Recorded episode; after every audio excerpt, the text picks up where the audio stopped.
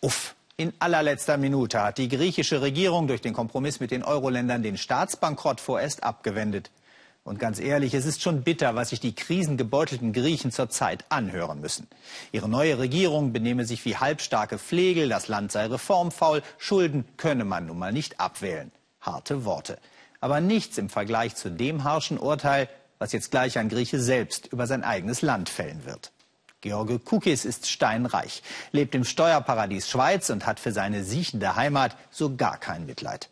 Warum er, wie so viele andere Exilgriechen, auch überhaupt nicht daran denkt, seinen Landsleuten zu helfen, hat er Daniel Hechler erstaunlich offen verraten.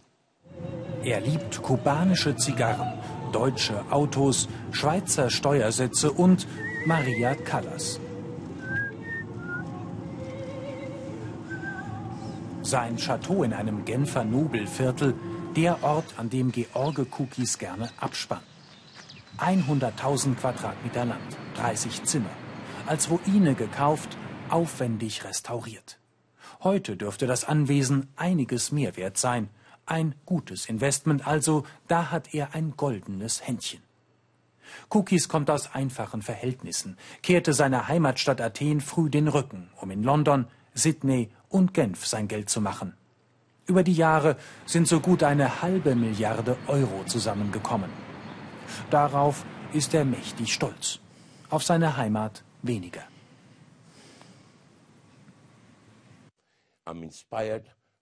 Mich inspiriert, was Griechenland der Welt gegeben hat. Demokratie, Rechtsstaatlichkeit, Geometrie, Mathematik, Medizin.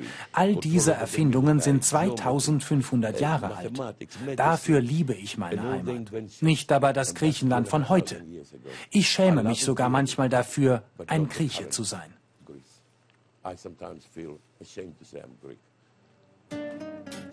Der wirtschaftliche Niedergang Griechenlands, die Schuldenmisere, die Armut. Für ihn hausgemachte Probleme die Folge jahrzehntelanger Misswirtschaft einer korrupten Clique. Wenn Sie Geld brauchen, sollten Sie die vier, fünf Familien nehmen, die Griechenland seit den 50er Jahren regiert haben. Da ließen sich Milliarden einsammeln. Sie waren die größten Diebe. Er dagegen habe seine Millionen hart erarbeitet. Von hier aus führt er mit ein paar Mitarbeitern sein Firmenkonglomerat. Ein unscheinbares Bürogebäude in Genf. Nur die Namen am Briefkasten lassen erahnen, wie verschachtelt seine Beteiligungen sind. Cookies lukrativstes Investment Temenos, ein Anbieter von Bankensoftware, 4000 Angestellte weltweit. Vor gut 20 Jahren hat er die Firma zum Schnäppchenpreis gekauft, kräftig umgekrempelt und kürzlich wieder verkauft. Ich habe eine bankrotte Firma übernommen ohne Schulden, mit meinem eigenen Geld. Ich habe Gewinne erwirtschaftet und ausgegeben, Gewinne erwirtschaftet und investiert. Ich habe mir kein Geld geborgt, um an den Luxus zu schwelgen oder dies und das zu verschenken. Und eben das ist das Problem mit Griechenland, Spanien und Portugal. Woher bekommen sie das Geld, das sie ausgeben? Eine Frage an ihn, Alexis Tsipras höhere Mindestlöhne, Wiedereinstellung entlassener Staatsangestellter, Reiche besteuern. Kriminelle Versprechen der neuen Regierung, meint George Kukis. Steuersätze jenseits von 15 Prozent sind für den 68-Jährigen ohnehin abwegig. Wenn man keinen Gegenwert für sein Geld sieht, findet man Wege, die Besteuerung zu umgehen. Und der öffentliche Dienst in Griechenland ist eine Katastrophe. Es ist ein gelähmter Körper. Daraus lässt sich kein Olympiasieger machen. In Genf brauche ich für bestimmte Anliegen fünf Minuten. In Griechenland einen Monat. Es ist jenseits aller Vorstellungskraft. Sie halten mit ihrer Bürokratie jeden Fortschritt auf. Wenn Sie den öffentlichen Dienst aufräumen, Leute entlassen würden, statt sie wieder einzustellen, ich würde Sie liebend gerne großzügig unterstützen. Aber Sie tun nichts davon.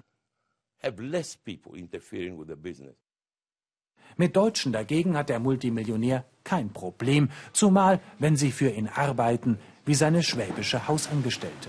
You're welcome. It's okay, sir? Yes. C'est bon?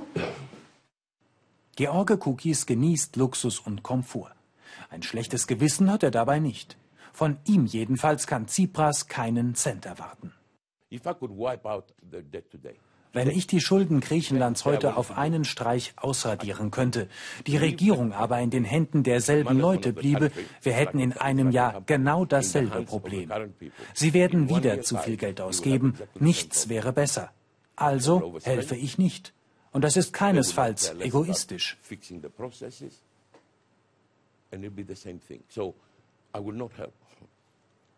Ebenso wenig würde er in einer Regierung Verantwortung übernehmen. Politik sei nicht sein Ding, meint er. Da sollten Jüngere ran. Ob die es allerdings reißen, da hat er Zweifel. Wer hat das Land noch nicht verlassen? Die Inkompetenten. Wer regiert? Die Inkompetenten. Das ist ein Teufelskreis. Wenn sie ihn nicht durchbrechen, werden all die klugen, guten, erfolgreichen Griechen nie zurückkommen. So wie er denken viele seiner griechischen Millionärsfreunde in Genf. Keiner aber spricht es so offen aus. Kukis riskiert damit anzuecken. Der Exilgrieche will aber, dass sich die Dinge in seiner Heimat gründlich ändern. Und da helfe nichts als bittere Medizin. Sie haben übrigens richtig gehört. George Kukis findet Steuern von mehr als 15 Prozent grundsätzlich abwegig. Wie Griechenland mit solchen Steuersätzen wieder auf die Beine kommen sollte, ohne noch stärkere soziale Verwerfungen zu riskieren, das bleibt wohl Kukis Geheimnis.